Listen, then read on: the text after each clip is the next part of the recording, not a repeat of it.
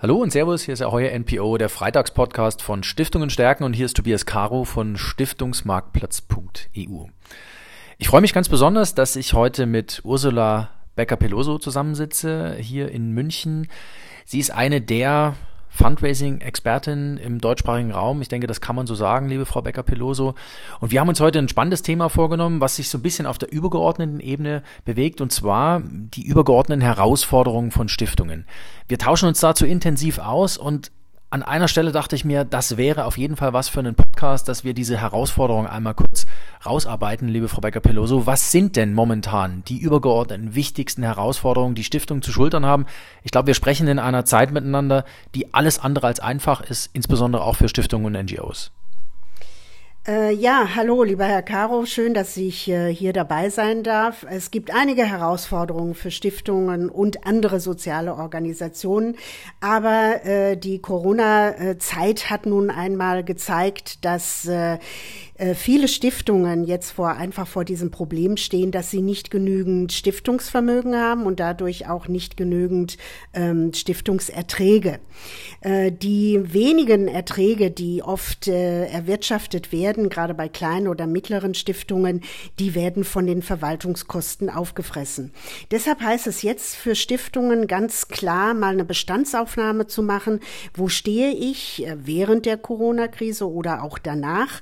Äh, und in meinem Gebiet, im Fundraising, heißt es, äh, bin ich überhaupt bereit, Fundraising zu betreiben? Äh, oder auch professionell zu betreiben, strategisch zu betreiben. Äh, dafür haben wir im Fundraising ein Wort, das heißt Institutional Readiness, ist eine Organisation oder Stiftung ähm, wirklich in der Lage, professionelles Fundraising hier im Markt aufzustellen. Da würde ich kurz einhaken. Was glauben Sie denn, wie viele der deutschen Stiftungen oder Stiftungen im deutschsprachigen Raum sind institutional ready, wenn ich das nochmal aufgreife, den Begriff? Ach, da würde ich, das ist der Blick in die Kristallkugel, aber ich würde mal so sagen, die wirklich so weit sind, dass sie professionelles und strategisches Fundraising betreiben, so zwischen 20 und 30 Prozent mehr nicht. Äh, die zweite Herausforderung, das hat auch die Corona-Zeit sehr schön äh, gezeigt, ist die digitale Ausrichtung. Ähm, es läuft heute alles digital. Fundraising-Events sind abgesagt, es äh, finden Zoom-Meetings statt. Ähm, aber auch hier wieder kleinere und mittlere Stiftungen haben keine gute digitale Ausstattung. Die hatten sie schon vorher nicht und jetzt kommt das natürlich zum Tragen. Digitale Ausrichtung heißt natürlich für eine Stiftung auch, dass sie sie die finanziellen und personellen Ressourcen hat und äh, dass sie wirklich äh, sich in diesem Gebiet auskennt. Wir haben schon in der Munich Fundraising School vor der Corona-Krise beschlossen, dass wir Online-Kurse machen, äh, gerade für diesen Bereich der kleineren und mittleren Stiftungen, die oft die finanziellen Ressourcen nicht haben, um das aufzubauen. Und so können sie einfach praktisch und sofort umsetzbar sich mal ansehen, äh, was das Fundraising ist. Wir haben Fundraising-Crash-Kurse, gerade für die Kleinen, die sich das sonst nicht anders erlauben können, aber auch Impulse zum Beispiel zum Großspender-Fundraising oder Erbschafts-Fundraising machen. Also das ist, äh, das haben wir jetzt aufgesetzt und das kommt sehr gut an. Ähm, gerade unsere letzten Kurse auch zum ähm, Kinder- und Jugendmarketing, die laufen sehr, sehr gut. Ja, der dritte Punkt, ähm, was auch wieder der Virus sehr stark zeigt, ist die mittel- und langfristige Planung. Oft wird so in Stiftungen ähm, kurzfristig geplant und das geht nicht. So von heute auf morgen geht im Fundraising sowieso nichts. Timeframe, um etwas aufzubauen, sind so circa zwei bis drei Jahre. Was man aber auch ähm, oder was wir ganz wichtig finden, ist, dass man die Vision der Stiftung, die Mission und auch die Ziele mit den Spendern kommuniziert. Denn wenn ich als Spender nicht weiß, was eine Stiftung macht äh, und wie sie vorgeht und was ihre Ziele sind, dann spende ich auch nicht. Ähm, der vierte Punkt ist das Personal. Ähm, das ist eigentlich so der Eintritt zum Erfolg im Stiftungswesen allgemein und im Fundraising insbesondere. Ähm, hier gilt es einfach, gute Fundraiser und Fundraiserinnen zu finden. Das ist schon an sich nicht einfach, äh, denn der Markt ist leer gefegt. Ähm, da gehe ich aber auch in, bei diesem Thema nochmal auf die Zusammenarbeit zwischen Führungsgremien und Fundraising ein, denn ähm, hier müsste eine bessere Zusammenarbeit geschehen zwischen den Vorständen zum Beispiel, aber auch zwischen Stiftungsräten oder Kuratorien äh, mit dem Fundraising, äh, dass da eine gute Basis geschaffen wird. Oft ist es so, dass man ähm, gerade diese Führungsebenen unrealistische Erwartungen haben an das Fundraising und das produziert eigentlich nur Frust äh, auf beiden Seiten. Oder man hat zum Beispiel ähm, Leute im Fundraising, die im Halbtagsjob sind, die aber die gesamte Palette des Fundraisings von den Großspendern über die Unternehmen, die äh, das Erbschaftsfundraising bis hin zum Public Fundraising abdecken müssen und das funktioniert natürlich auch nicht. Ähm, dann ist natürlich noch der fünfte Punkt, den wir vorab äh, so ein bisschen für uns skizziert haben, das Thema Kooperationen. Ich glaube, es ist auch ein ganz wichtiger Punkt, dass man als Stiftung in dieser Krise jetzt auch erkennt, also alleine bin ich nicht gar nichts, aber doch relativ wenig. Es würde sehr viel Sinn machen, dass die Stiftung für verschiedene Aufgaben zusammenschließen. Was könnten das vor allem für Aufgaben sein? Ist es wirklich, dass man gemeinsam fundraised? Ist das eventuell so, ich will sagen, ein Ausweg aus einer Krise, aber vielleicht in der jetzigen Phase gerade so? Ja, absolut. Ähm, kleines Beispiel, wir haben hier in München circa 1000 Stiftungen. Äh, ich würde mal schätzen, sagen wir mal 50 Prozent davon sind Kinderstiftungen, oft mit dem gleichen Stiftungszweck. Äh, hier könnten sich viele, auch wieder gerade der kleineren oder auch der mittleren Stiftungen zusammenschließen und die ganze Palette des, ähm, der administrativen Aufgaben äh, wirklich teilen. Also wenn ich sage, das Fundraising, das könnte zusammen gemacht werden, das Marketing, die Administration. Warum muss man alles doppelt haben? Man muss, man geht doppelt doppelt heraus und das bringt es nicht. Auch hier wieder die Unterscheidungskriterien. Äh, man muss wissen, wo äh, ist man auf dem Markt präsent und wo zeigt man sich seinen potenziellen Spendern. Und da denke ich, äh, sind Kooperationen absolut ähm, notwendig in Zukunft, dass man diese eingeht. Das heißt, jetzt sind wir eigentlich schon beim Thema Zukunft, ähm, äh, sind wir beim Thema, was braucht man, um Stiftungen erfolgreich in die Zukunft zu führen. Also wir brauchen das geeignete Personal, wir brauchen eine Idee davon, wo die Stiftung in fünf, in zehn Jahren sein soll. Ein bisschen wie beim Unternehmen. Da kann ich auch nicht einfach drauf losunternehmen und dann äh, werde ich vielleicht von der Realität eingeholt. Ähm, was braucht es noch in Ihren Augen? Ja, neben der mittel- und langfristigen Planung und Strategie, was ich ja schon erwähnt hatte, ähm, ist für mich ein Punkt ganz wichtig. Man braucht eine Marke und äh, man braucht das entsprechende Branding. Hier auch wieder nochmal der Hinweis, wir haben 23 Stiftungen und 600.000 gemeinnützige äh, soziale Verbände, Vereine, äh, NGOs. Hier muss man sehen, was ist mein Alleinstellungsmerkmal? Wo steche ich heraus? Ähm, wie kann ich meine Marke wirklich im Markt platzieren? Platzieren. Das machen Unternehmen. Und wenn man sich äh, Unternehmen anschaut, die schon lange auf dem Markt sind, die ein gutes Branding haben, ja, das muss stehen. Das gleiche gilt für die Stiftungen auch. Äh, das zweite, ähm, wo ich sage, da muss, muss unbedingt angesetzt werden, das ist im digitalen Fundraising. Da kommt kein Mensch mehr dran vorbei.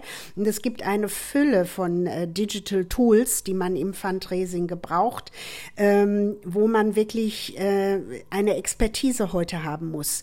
Ähm, für viele junge Menschen ist es ganz normal, äh, damit umzugehen, aber digitales Fundraising heißt eben auch nicht mehr nur ähm, auf Facebook vertreten zu sein oder vielleicht auch mal auf Instagram, äh, Instagram sondern es heißt wirklich, die Tools äh, richtig äh, zu benutzen. Also auch gerade im Fundraising, das zielgruppenspezifische Fundraising ist ganz wichtig. Jetzt haben Sie gerade die 23.000 Stiftungen angesprochen. Ich bin jetzt mal ein bisschen frech. Ich sage, dass ähm, nur ein, ein, gewisser Bruchteil oder Anteil von diesen 23.000 Stiftungen tatsächlich auch diese digitalen Tools jetzt schon nutzt und auch künftig noch nutzen wird. Und Sehen Sie das ähnlich? Ähm, ist das etwas, was den, die Stiftungslandschaft auch ein bisschen hemmt, sagen wir mal so, bestimmte Entwicklungsschritte zu gehen?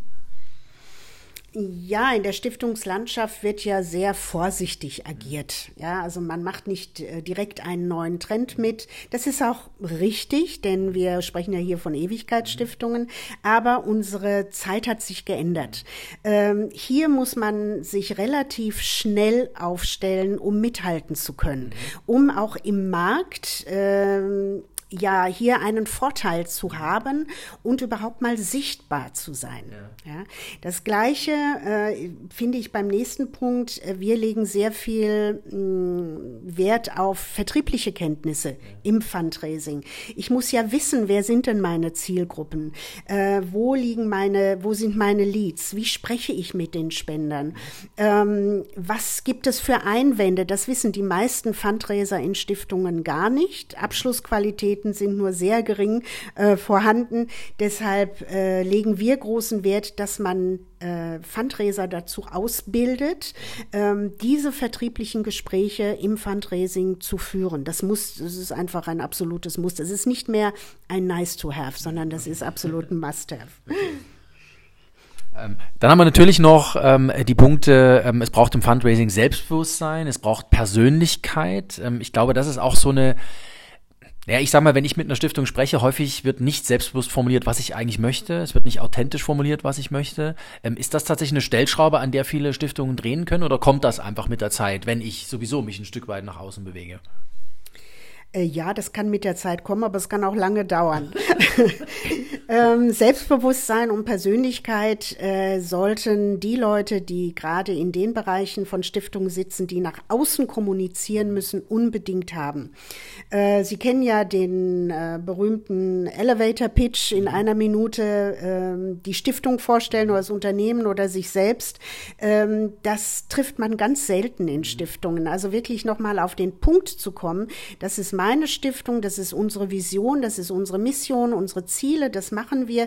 Und äh, meine Position als Fundraiser, das muss ich in längstens einer Minute sagen können. Also ich dränge mal darauf, dass man das in einer halben Minute sagt. Ja. Aber das muss einfach sitzen. Ähm, das Gleiche ist bei Fundraisern auch, die müssen eine gute Grundausbildung haben. Das ist eine Selbstverständlichkeit. Aber ein Punkt kommt heute hinzu, das ist das lebenslange Lernen.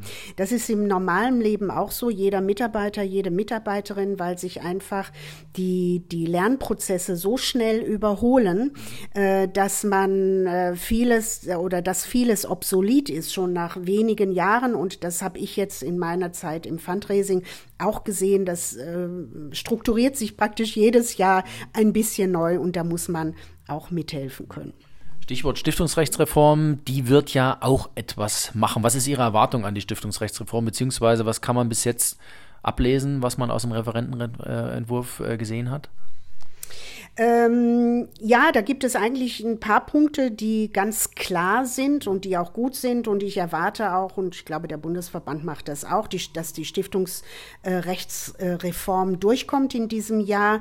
Ähm, also eine ganz klare einheitliche Aufsicht, klare Haftungsregeln, das ist ganz wichtig, da warten viele Vorstände drauf und vor allem äh, die verbesserten Möglichkeiten der Satzungsänderung und Zusammenlegung.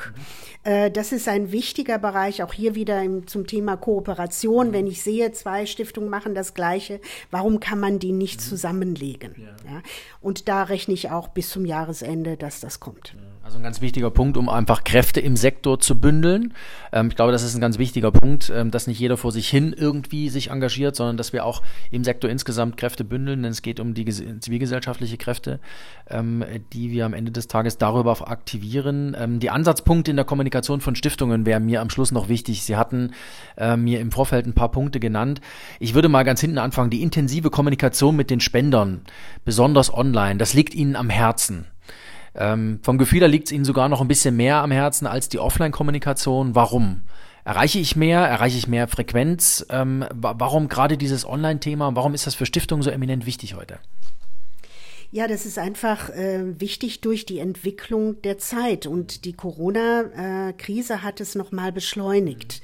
Äh, wir leben in einer digitalen und in einer visuellen Welt und da kommen die Offline-Kanäle äh, jetzt nicht mehr so zum Tragen wie die Online-Kanäle. Wir wissen das selbst, wir sind in den gängigen äh, Social Media und wir haben diese digitalen, die, die digitalen Tools, um online auch wirklich gut mit unseren Spendern oder mit unseren potenziellen Spendern äh, zu kommunizieren. Das liegt mir auch sehr am Herzen, äh, denn wir haben äh, einige Tools, die sich zum Beispiel so um integrierte Kommunikation kümmern, äh, damit man einfach auch mit den Unterstützern, gerade jetzt auch in der Krise, verbunden bleibt.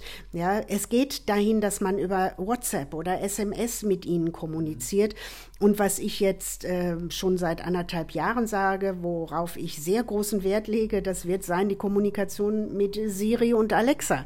Mhm. Äh, das heißt, dass man, äh, dass die Kommunikation immer vereinfachter wird für den Spender. Und ich sehe das selbst wenn ich ähm, in den sozialen äh, Medien bin und mir kommen plötzlich die äh, Angebote der entsprechenden Stiftungen vor, dann schaue ich mir an, wie machen die das. Manche machen es sehr gut, viele sind noch ganz am Anfang. Ähm, bei den äh, zum Beispiel bei den Newslettern oder auch bei den Weihnachtslettern, die also auch dringend überholt werden müssten in vielen Bereichen, ist es so, dass einige schon mit dem QR-Code arbeiten, mhm. was super ist. Und man scannt das einfach mhm. ein, kommt auf, die, auf das Spendenformular und kann dann spenden. Ähm, das ist toll, weil man so eine, so, so eine mhm. Conversa äh, Conversion hat mhm. äh, und weil man trotzdem noch die Haptik hat mhm. des Briefes. Also das ist gut. Ähm, in der Kommunikation finde ich aber auch nochmal wichtig, dass man die psychologischen Faktoren berücksichtigt und dass man die in der Spenderansprache auch ganz genau definiert. Mhm. Ja, denn sonst hat auch der schönste Spendenbrief, wenn äh, der nicht richtig aufgesetzt ist, der hat einfach keinen Erfolg. Ähm, eins noch hinzu, dass ähm, das Handy wird einfach das Kommunikationsmittel der Zukunft sein. Keiner wird noch äh, Überweisungsaufträge äh, ausfüllen oder sich an den Laptop setzen und online ähm, dort agieren, sondern wir werden das alles über das Handy machen. Das ist die in, intensive Kommunikation mit den Spendern ist einfach ganz, ganz wichtig. Und dafür braucht man natürlich in Stiftungen auch die entsprechenden Experten. Oft liegt das ja beim Fundraiser, die aber überhaupt gar keine Expertise zu diesen Themen haben. Äh, da braucht man die Community Manager, die digitalen Experten, die das handeln. Und das sehe ich einfach bei den, nur bei ganz, ganz wenigen. Meistens sind es die großen NGOs, die es sowieso schon machen. Und was ich noch ergänzen würde, aber das ist wirklich ein ganz kleiner Aspekt, ich glaube, dass äh, wir auch als Stiftung verstehen müssen, dass wir in einer Plattformökonomie leben und dass man als Stiftung auch auf zielgruppenspezifischen oder spenderspezifischen Plattformen präsent sein muss, um dann gegebenenfalls dort darüber Kontakt und dann entsprechend auch die Spende zu akquirieren. Wenn ich unser Gespräch zusammenfasse, liebe Ursula Becker-Peloso, dann komme ich auf den Satz, wer nicht mit der Zeit geht, der geht mit der Zeit. Ähm, da waren jetzt sehr viele Anregungen dabei für das Morgen, für das Stiftungshandeln, wie es in Zukunft sein muss und wie, Zukunfts-, äh, wie Stiftungshandeln in Zukunft auch relevant bleibt. Vielen Dank, liebe Ursula Becker-Peloso, Fundraising-Expertin, nicht nur in Deutschland, sondern im deutschsprachigen Raum in Europa. Ähm, danke, dass Sie sich Zeit genommen haben und äh, liebe Zuhörer, bleiben Sie uns gewogen hier auf Stiftungen stärken beziehungsweise unserem Freitagspodcast Ahoy MPO. Nächsten Freitag kommt die nächste Folge. Tschüss und auf bald, Ihr Tobias Caro.